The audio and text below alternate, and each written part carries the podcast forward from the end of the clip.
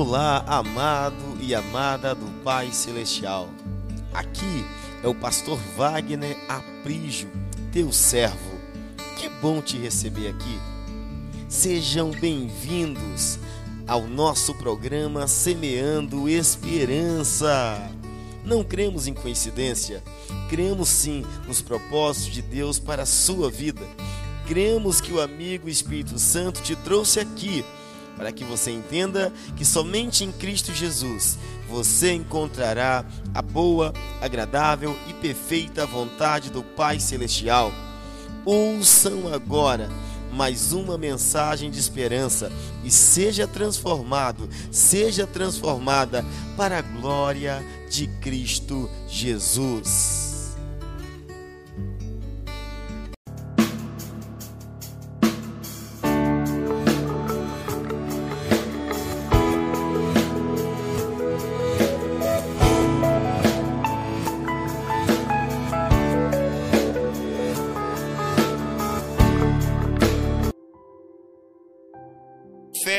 Triunfante. A primeira mensagem que nós ministramos sobre a série teve o tema Conduzidos por Deus. Falamos de qual é a maneira que Deus nos conduz e falamos por quem Deus nos conduz, através de quem Deus nos conduz. Hoje estamos em 2 Coríntios 2, no mesmo verso 14. Eu preguei o verso 14 domingo passado e pregarei o verso 14 hoje, mas não é a mesma mensagem. Extrairemos outra palavra de fé triunfante deste verso 14. Amém. Irmãos amados, eu quero aqui já divulgar o tema desta noite, ou seja, o Espírito Santo te trouxe aqui, o Espírito Santo te chamou aqui eu chamo ele do nosso amigo Espírito Santo. Ele trouxe você aqui, você teria milhares de coisas e convites para você atender. Mas prove Deus você vir. É isso aí, moça. É isso aí, moço. Você veio. E deixa eu te falar uma coisa. Abre o parêntese. Que bom que você veio. Que bom que você veio porque Deus quer falar com você. Deus quer falar ao seu coração. Amém. O tema da mensagem desta noite é este aqui.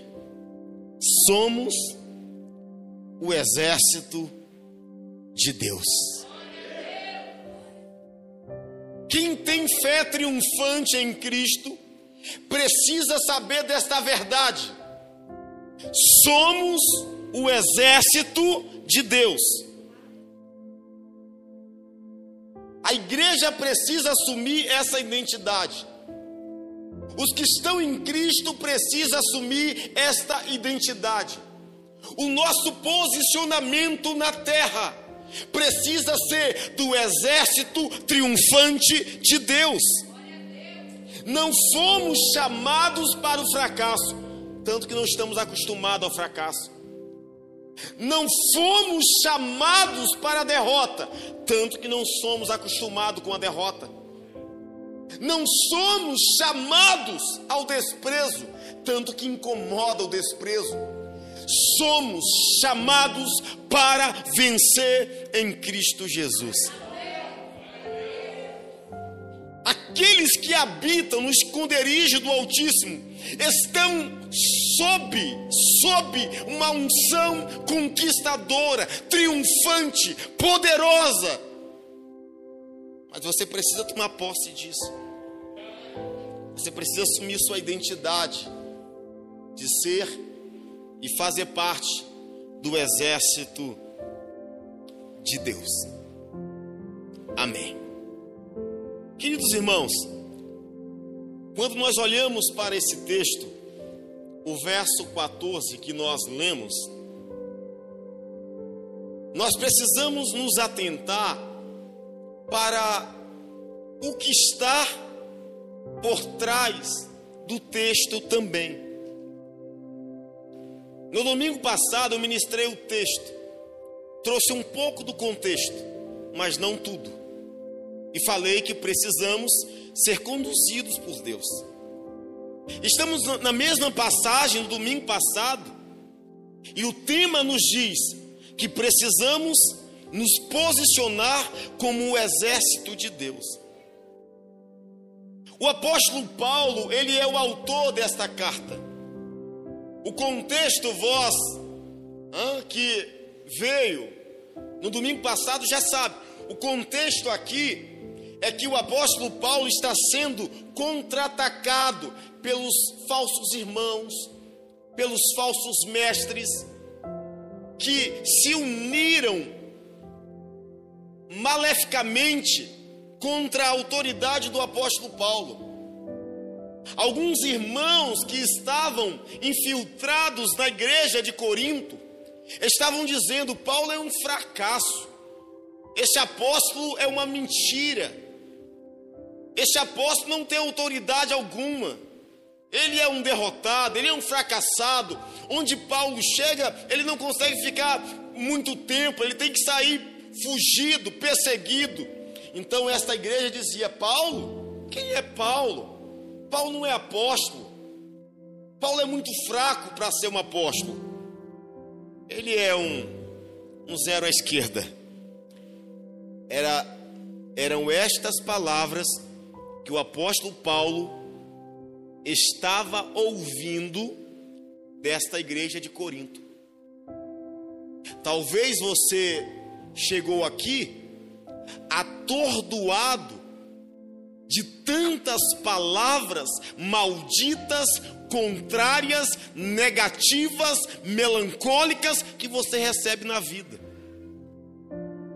Talvez, como o apóstolo Paulo, nem as pessoas que você vive e convive confiam em você, acreditam em você, apostam em você, e você se sente um nada, e você se sente um Zé Ninguém.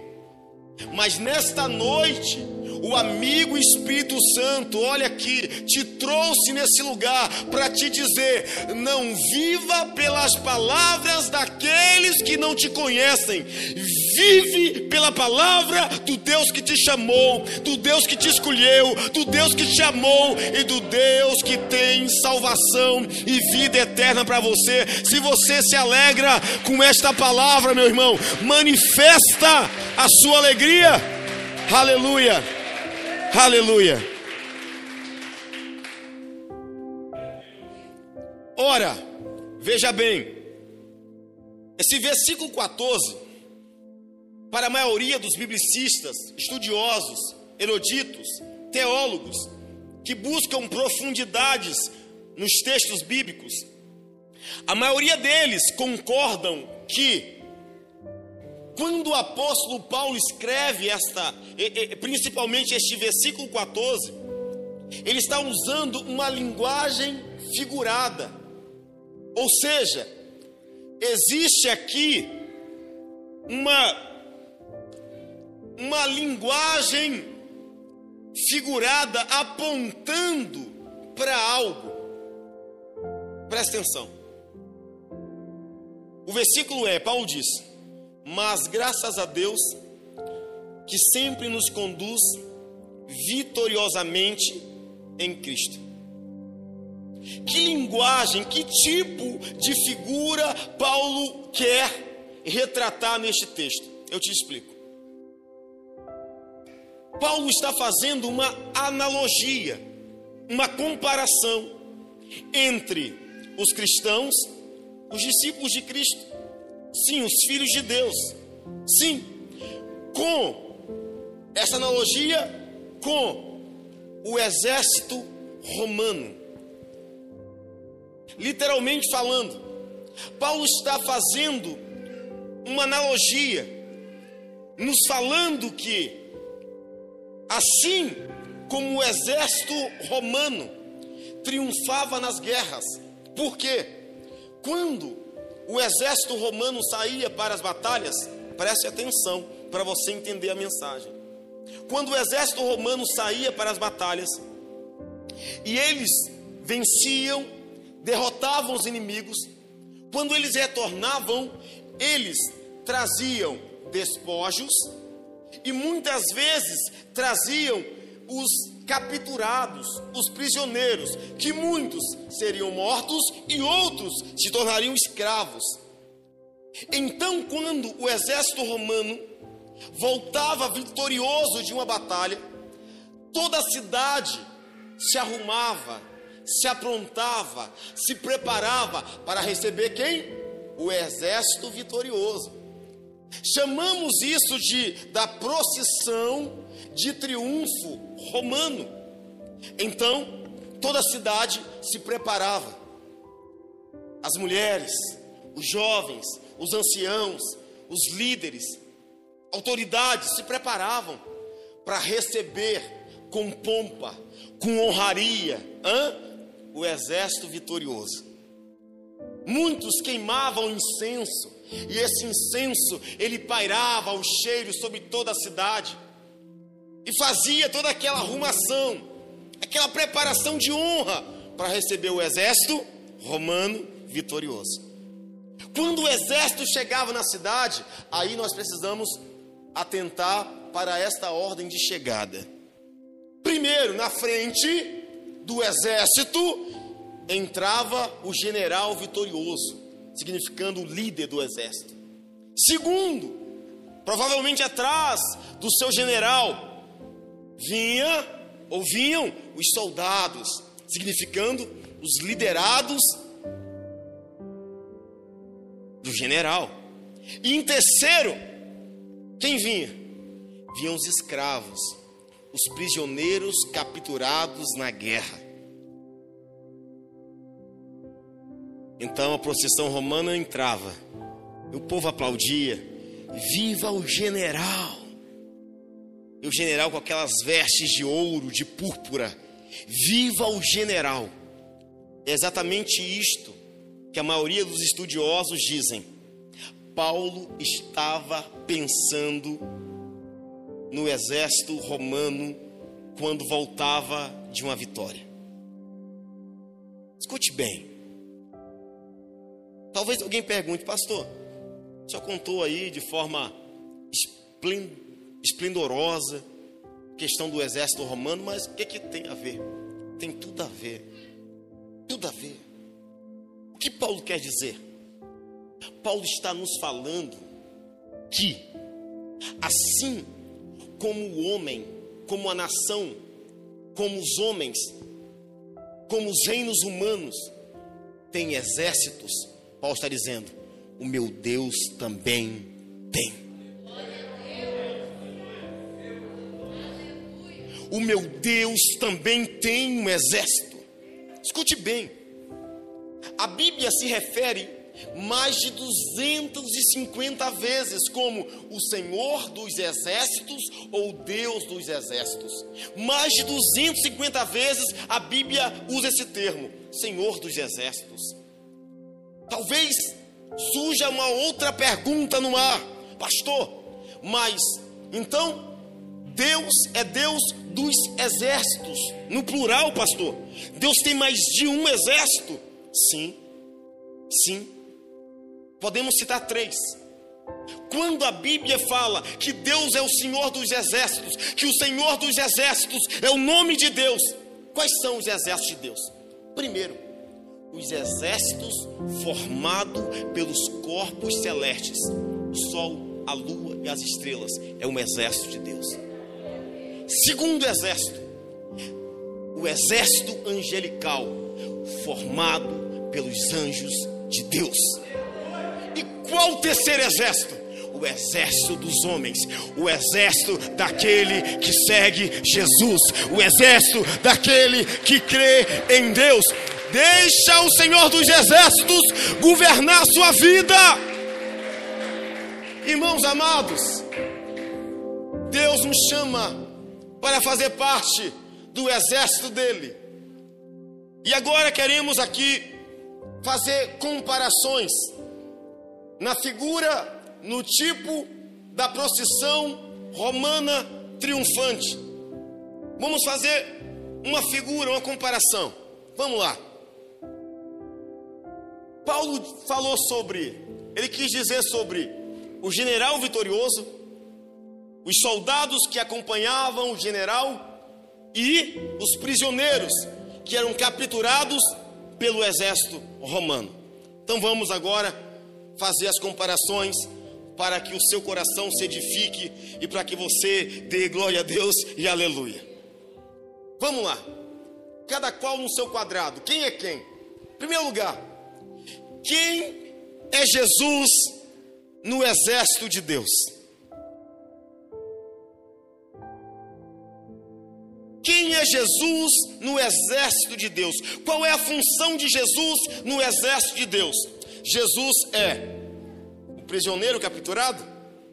Jesus é os soldados que luta pelo general? Ou Jesus é o general vitorioso? Primeira comparação. Jesus no exército de Deus é o general vitorioso. Jesus é o nosso general. Não tem aquele louvor? O nosso general é. Seguimos os teus passos. O que?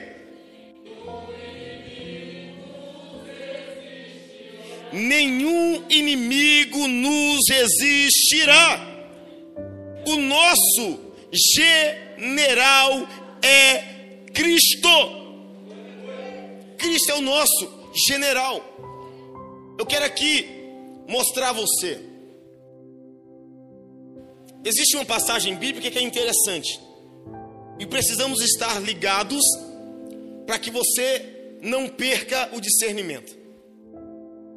Uma vez, um homem muito importante, o centurião romano, em Lucas 7, mandou até Jesus, enviou até Jesus alguns servos porque aquele centurião romano de autoridade estava com um servo doente à beira da morte. Então, a Bíblia vai contar a seguinte história.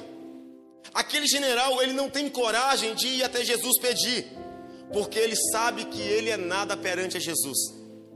Apesar dele ser um centurião, perdão, mas ele sabia que Jesus tinha mais autoridade que ele. Lucas 7, por favor, Cristiano, versículo 6 em diante. Olha a leitura. Jesus foi com eles, com os servos do centurião, até a casa do centurião. Já estava perto da casa, quando o centurião mandou amigos dizerem a Jesus: Senhor, não te incomodes, pois não mereço receber-te debaixo do meu teto. O centurião falando com Jesus. Por isso, nem me considerei digno de ir ao teu encontro, mas dize uma palavra. Quantas palavras? O centurião que tinha autoridade falou para Jesus: Eu não sou digno de ir ao seu encontro, mas dize uma palavra e o meu servo será curado. Aquele homem tinha autoridade, provavelmente ele liderava cerca de 100 soldados mas ele está vendo em Jesus alguém maior que ele, uma autoridade maior que a dele. Continua o versículo. Ele diz para Jesus: Pois eu também sou homem, eu sou um homem, sujeito à autoridade, e com soldados sobre o meu comando. Diga a um, vá, e ele vai, e a outro, venha, e ele vem Digo a meu servo, faça isto, e ele faz. O que este homem está dizendo, Senhor Jesus? Eu tenho autoridade. Eu estou debaixo de uma autoridade, César, e também tem pessoas debaixo da minha autoridade, os meus soldados. Eu digo a eles, vá, e eles vão. Eu digo a eles, vem, e eles voltam. Ele está dizendo, Jesus, eu sei que o Senhor tem uma autoridade maior do que a minha. Continua a passagem bíblica. Ao ouvir isso, Jesus admirou-se dele e, voltando-se para a multidão que o seguia, disse: Eu digo que nem em Israel encontrei tamanha fé. Nós precisamos reconhecer a tamanha autoridade que Cristo Jesus tem sobre nossas vidas. Jesus é o general de Deus. Jesus tem toda a autoridade. Presta atenção, escute-me bem. Só duas vezes a Bíblia diz que Jesus se admirou. Quantas vezes? Isso é impressionante isso aí. Em 33 anos, só duas vezes Jesus ficou admirado com alguma coisa. Jesus se admirou quando o povo de Nazaré não creu nele, e Jesus se admirou quando este homem de autoridade reconheceu que ele, Jesus, era muito maior do que ele próprio. Aleluia. Olhem para cá. 1 Coríntios 15, 57 diz assim: Mas graças a Deus que nos concede vitória por meio de Cristo Jesus. Filipenses 2, a partir do versículo 9, também diz: Por isso Deus o exaltou à mais alta posição e lhe deu um nome que está acima de todo nome, para que todo joelho se dobre nos céus, na terra, debaixo da terra que toda língua confesse que Jesus Cristo é o Senhor, para a glória de Deus Pai, que Jesus Cristo é o Senhor, que Senhor, o Senhor dos exércitos, Jesus é o nosso general, Jesus é o nosso general. Se você é soldado dele, igreja, levante as mãos, aplauda Ele, glorifique a Ele, em nome de Jesus. Jesus é o nosso general. Assim como aquele centurião, eu te faço uma pergunta. Você tem reconhecido a autoridade de Cristo sobre a sua vida? O centurião disse: Senhor Jesus, eu sei que o Senhor tem autoridade. Libera só uma palavra. Quantas? Uma palavra, ele disse. Peraí, o cara era crente? Era não, Júnior. E é gentil. Não era judeu. Não cria como os cristãos precisa crer. Mas aquele homem, ele se submete à autoridade de Cristo. Ele diz: Senhor, uma palavra do Senhor pode curar o meu servo. Tem gente entre nós que Deus fala uma, duas, três, quatro, quatrocentos, oitocentos, um milhão de vezes e nada muda.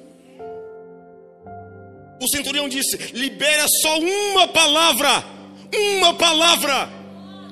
Jesus pode mudar o seu quadro com uma palavra. Por isso que a Bíblia diz: a fé vem pelo ouvir, ouvir a palavra de Deus. Quantas palavras de Deus são necessárias para mudar a sua vida? O centurião disse: para mim, só uma. Eu faço uma pergunta retórica: e para você?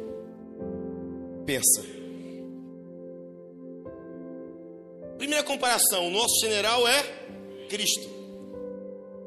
Faltam ainda da figura da procissão romana triunfante, faltam duas figuras. Quais são? Os soldados e os prisioneiros. Quem são os soldados? Quem são os prisioneiros? No exército de Deus.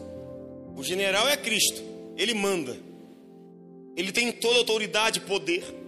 Mas quem são os soldados? E quem são os prisioneiros capturados na guerra pelo exército de Deus? Apreciados irmãos, quando eu olho para essas duas figuras, Logo penso que essas duas figuras, biblicamente, representam a nossa vida antes de Cristo e depois de Cristo.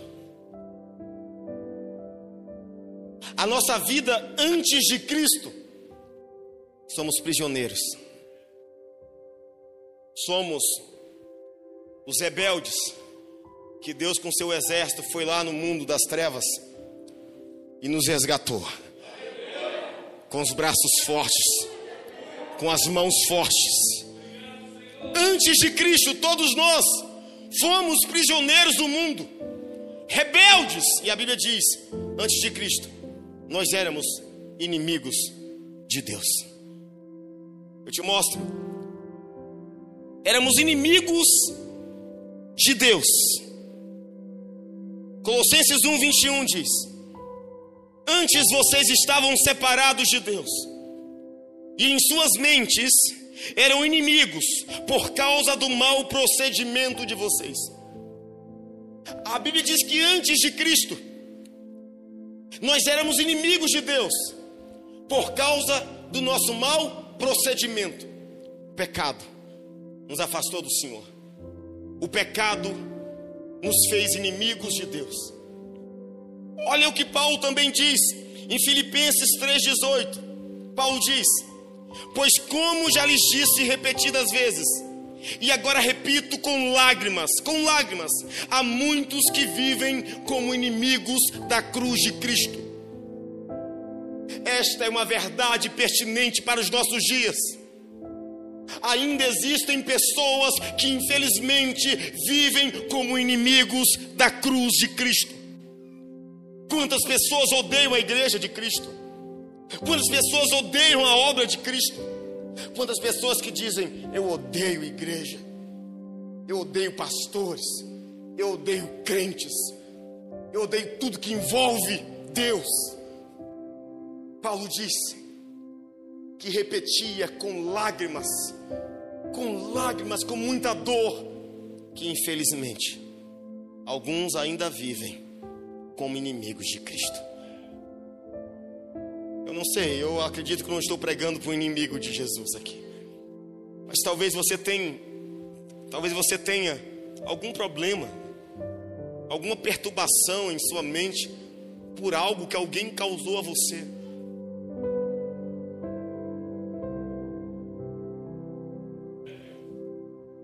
Nós desistimos da igreja por causa, por causa, da, é, por causa às vezes, de uma pessoa.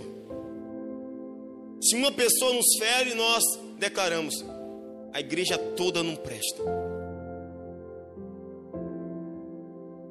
A igreja toda é uma porcaria, é uma mentira. Agora eu te faço uma pergunta: quantas pessoas te ferem no mundo? Hã? Quantas pessoas te ferem em seu trabalho profissional? Por que você não larga tudo? Porque você tem um salário, não é? Você tem um dinheiro por mês, então pelo dinheiro você se sujeita, submete a toda humilhação, não é? Mas pela vida eterna você joga fora por qualquer coisa.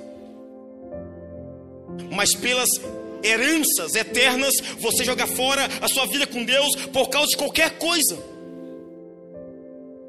Nós ainda não entendemos que servir a Cristo, fazer parte da igreja, significa ser a família de Deus. Quem está aqui, diga amém.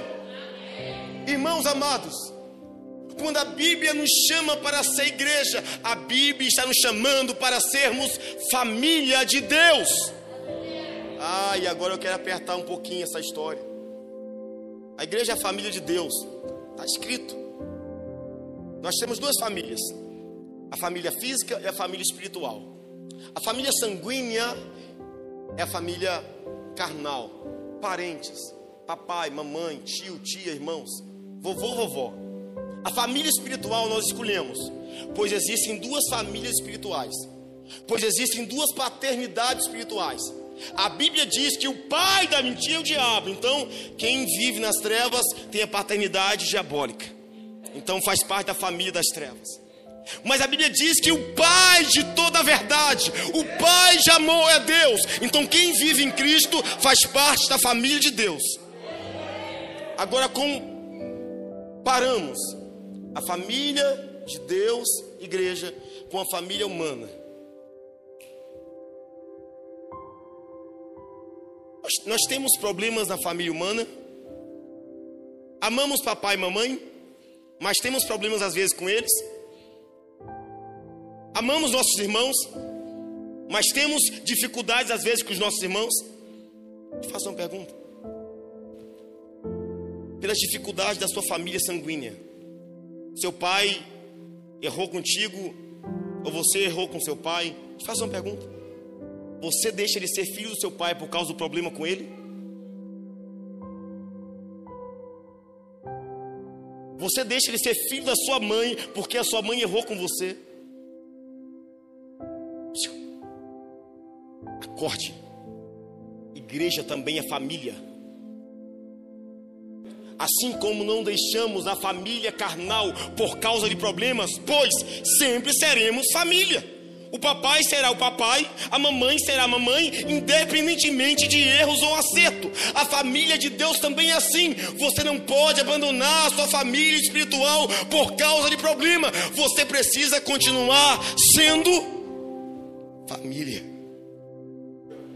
Família de Deus. Antes de Cristo somos escravos, somos os prisioneiros que o Senhor resgatou nas trevas. E para aqueles que um dia foram prisioneiros, como eu fui, na verdade eu continuo sendo prisioneiro, mas prisioneiro de Cristo. Por várias vezes, Paulo diz assim: Eu, Paulo, prisioneiro de Cristo Jesus. Paulo sabe que ele saiu da prisão das trevas e agora ele diz: Eu prefiro ser prisioneiro dos céus. Eu preciso, eu quero que Deus me amarre junto a Ele. Tem gente que quer liberdade, não, eu prefiro livre-arbítrio. Continue com o livre-arbítrio. Eu prefiro, eu prefiro estar preso nos pés, aos pés do meu amado Jesus. Livre-arbítrio para quem quer liberdade libertinosa é tudo, mas livre-arbítrio para quem quer viver com Cristo agarradinho, é nada. Eu prefiro viver com Cristo. Olha lá o crente, só fala de Deus. Eu sou prisioneiro dele. Olha lá o crente, só vive na igreja. Eu agora, eu sirvo a obra dele, eu sou família dele. eu tenho uma nova família. E para aqueles que um dia foram prisioneiros, mas agora eles querem ser soldados. Eu quero aqui que você acompanhe Romanos, Romanos 5,10 diz assim: escute bem, é tempo de viver um novo de Deus na sua vida, hein? Romanos 5,10 diz aí, ó: se quando éramos inimigos de Deus, fomos reconciliados com Ele, mediante a morte de seu filho, quanto mais agora, tendo sido reconciliado, seremos salvos por sua vida. Ou seja, se quando nós éramos inimigos, Deus nos amou, Deus deu o seu filho, Deus nos salvou. Imagina agora que nós habitamos no reino de Deus. Imagina agora que nós temos um novo nome. Ah, imagina agora que nós somos chamados filhos de Deus. E agora, presta atenção que antes de Cristo éramos escravos do mundo, prisioneiros da maldade. Mas depois de Cristo, nós podemos nos tornar soldados do exército de Deus. Preste atenção que para ser soldado, primeiro eu preciso ser um prisioneiro da graça de Deus. Como ser soldado, pastor? A Bíblia nos chama para ser ser soldados. Podemos ser soldados de Cristo após a reconciliação com Ele. Deus quer aumentar a sua patente. Ah. Qual é a sua patente, soldado? Quem era você? Ah, eu era prisioneiro, escravo do mundo, mas em Cristo. Ah. O Senhor subiu a minha patente. Agora eu sou soldado de Jesus. Agora eu faço parte do exército mais vitorioso do mundo.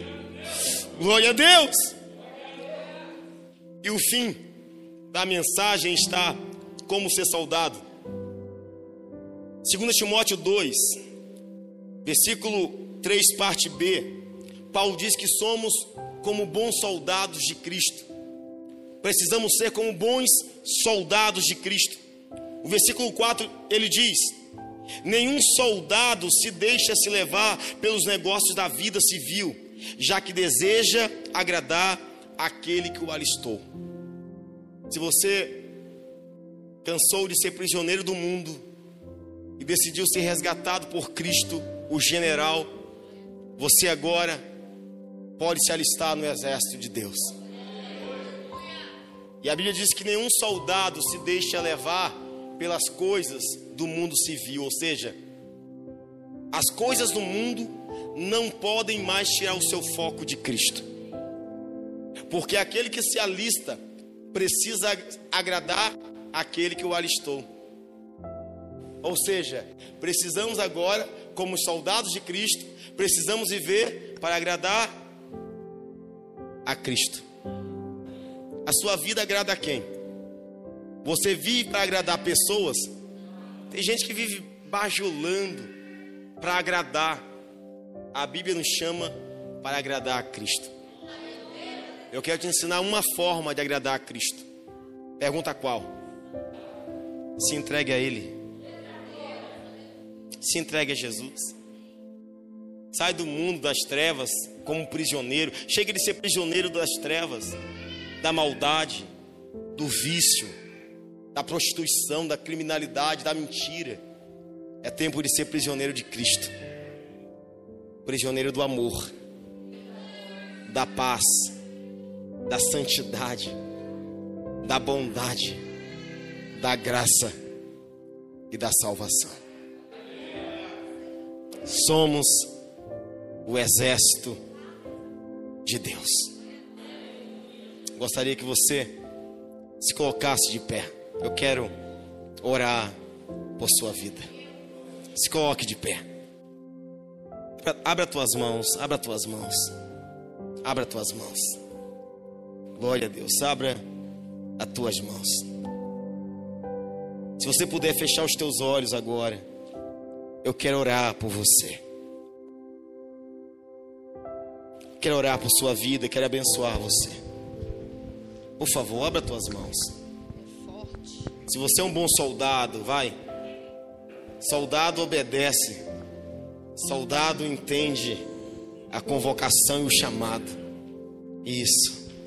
Abra tuas mãos. Eu quero orar por você. Quero abençoar a sua vida.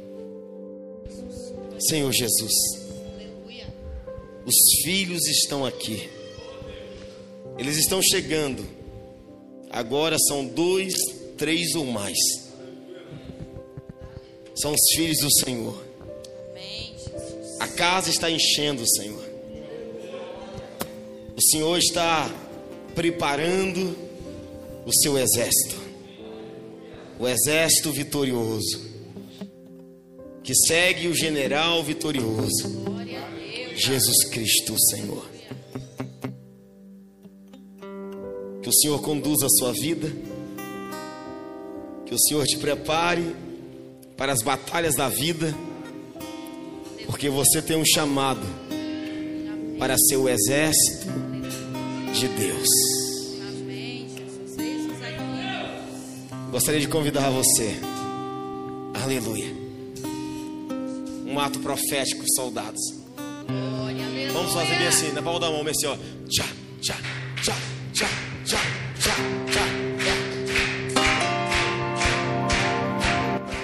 Soldados do Senhor, marchamos para a vitória. Como o exército triunfante de Deus, você foi chamado para vencer.